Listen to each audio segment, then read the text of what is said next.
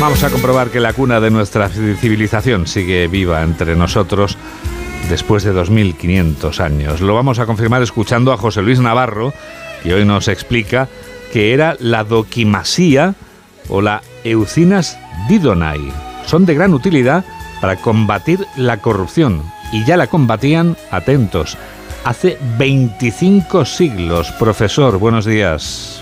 Muy buenos días, amigo Juan Diego. Toda la semana hablando de malversación y de corrupción, nada menos que en el Parlamento Europeo. Responsables políticos que no hacen el uso correcto del dinero público y o que además lo destinan a su enriquecimiento personal.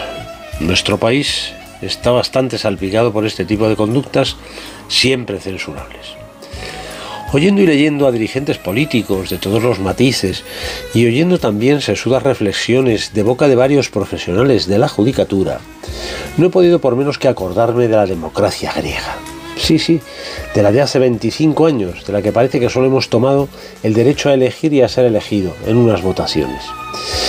Y como no interesa, hemos despreciado la letra pequeña, que sin embargo es fundamental.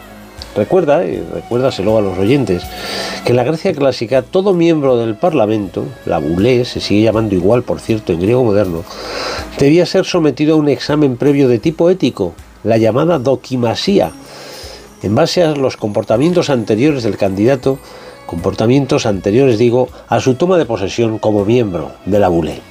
Pero es que los arcontes, que hoy serían lo más parecido a nuestros ministros, además de pasar ese mismo examen, debían pasar otro al final de su mandato, lo que se llamaba Eucinas Didonai, rendición de cuentas para corroborar la limpieza de su gestión. Y aquellos griegos no se andaban con paños calientes.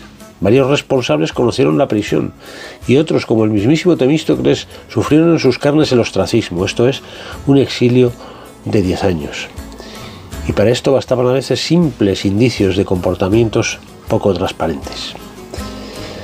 Ya lo ves, los antiguos griegos así, y nosotros todavía dando vueltas a las leyes asociadas a la democracia, pensando que acabamos de descubrir el Mediterráneo.